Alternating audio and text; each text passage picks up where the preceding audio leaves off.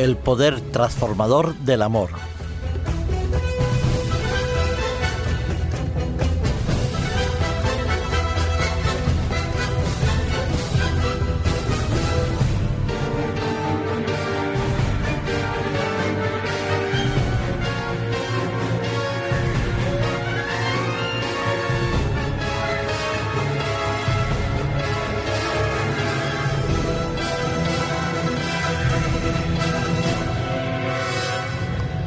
Tengo una amiga, vive ahora bastante lejos de donde estoy, que cada vez que iba a su casa y estaba con su familia y dialogaba con ella, veía unas plantas preciosas que tenía en su hogar.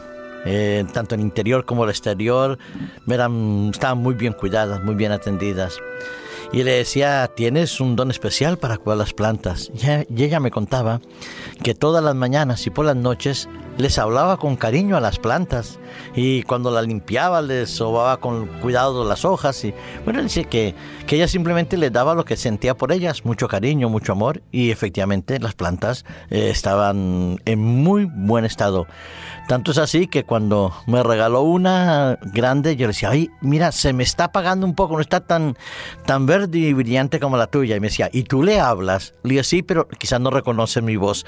Jocosamente lo hablábamos, pero cierto es que se ha comprobado que en la naturaleza el amor tiene efectos beneficiosos en muchos aspectos. Los animales responden a las pruebas de cariño, se han estudiado cómo eh, un animal responde más a la forma de decirle las cosas que a la orden propiamente dicha y que en algún momento percibe las palabras como positivas, aunque sean palabras de reproche o de regaño. Y los niños también. Se ha investigado en diferentes laboratorios, en diferentes universidades, cómo los niños respondían a esas palabras de cariño y de ternura. Recuerdo un experimento que se hizo en, una clínica y fue grabado. Cinco madres tenían a sus hijos abrazados a los bebés. Mientras le daban en el periodo de la lactancia el seno a los niños, se les pidió que les hablaran unas palabras muy establecidas. Te quiero, eres importante para mí, eres lo más bonito que yo tengo. Y esas palabras las tenían que decir los dos grupos, solo que una los iba a hablar con un tono más fuerte, más áspero, y sin acariciarlo y la otra lo iba a hacer acariciando. El resultado, indudablemente en, la toma de peso, era más grande en el de los niños que recibían las palabras de cariño y de toques de cariño que en aquellas palabras eh, que eran ásperas, pero que el contenido eran también de cariño. El crecimiento pues quedaba constatado en ese experimento y en otros que beneficiaba al desarrollo del pequeño. El mundo no puede vivir, no puede funcionar si no está el motor del amor gestionando y dirigiendo nuestras acciones y nuestros pensamientos.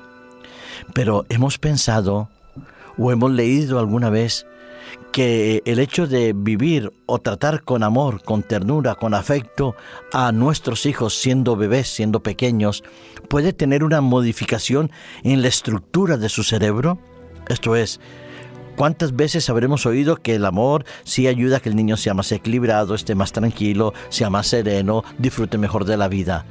Pero no se había hecho hasta ahora, hasta el presente, ningún estudio científico que pudiera constatar si el hecho de tratar con cariño o con amor afectaba nuestra estructura de nuestro cerebro y o el tamaño de algunas partes de él y qué repercusiones tiene eso en la vida. Pues bien, hay una investigación llevada en la Universidad de Washington de San Luis, dirigida por un equipo de psiquiatras y neurocientíficos, dirigidos por eh, Joan Luby, que es la profesora de psiquiatría infantil de este centro universitario y este hospital. Pues bueno, cogieron a niños entre 7 y 10 años que también se les había hecho un estudio previo cuando tenían 3 a 6 años. Se observaron en momentos de interacción con sus padres. Casi siempre era con la madre la que estaba presente en los estudios en estos estudios ellos veían o analizaban en el laboratorio y con electrodos analizaban las reacciones eh, del cerebro y tomaban lo que se llama topografías eh, computarizadas. Se les hacía escáner y radiografía del cerebro y de diferentes partes del organismo. Pues bueno, en este estudio constataron al cabo de 92 test que realizaron, que a, 92 niños, que los niños eh, estaban mm, con mayor equilibrio emocional, mentalmente más sanos y los niños que no habían recibido un trato muy afectuoso en, ese periodo de experimento tenían una más tendencia o más síntomas de depresión, de tristeza y un poco de agresividad.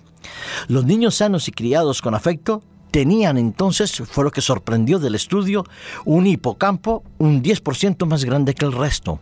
Es decir, constatándolo eh, fisiológicamente, el cerebro de esos niños había respondido mucho mejor desarrollando conexiones neuronales mucho mejores, permitiendo un mejor equilibrio emocional y relacional de los niños y su hipocampo, que es esa parte eh, básica de nuestro cerebro, que es la encargada de las funciones de memoria, era 10% más grande que el resto de los niños que no habían recibido ese trato afectuoso. Sí, el amor no solo cambia nuestras relaciones humanas, sino también ha quedado constatado que ha cambiado la estructura, el tamaño de nuestro hipocampo, dándole entonces al niño, en el 95% de los casos, la certeza de que lo que habían recibido no solo era positivo para ellos en ese momento, sino que sería bueno para el resto de su vida.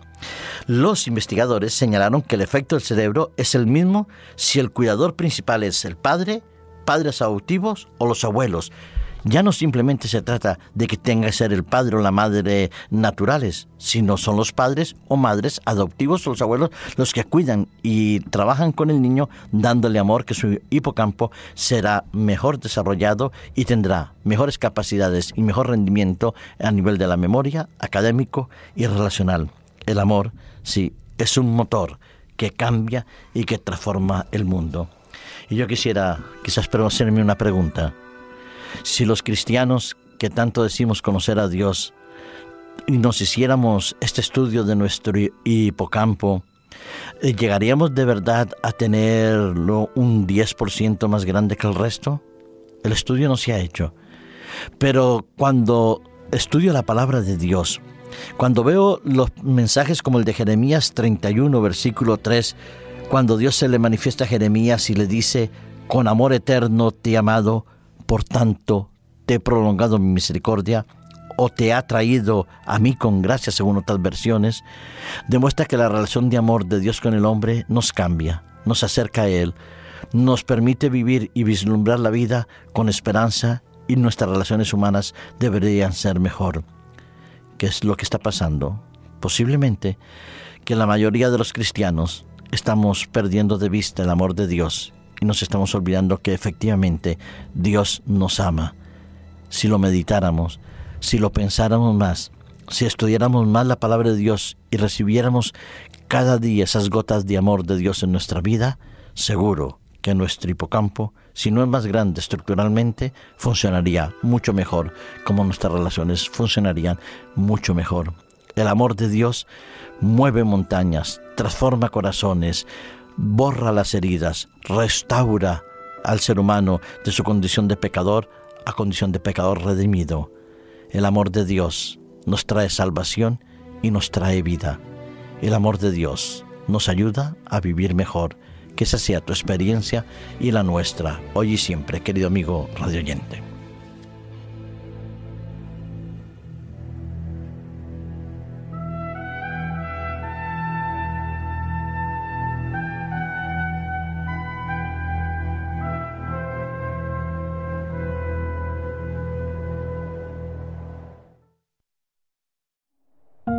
Producido por hopmedia.es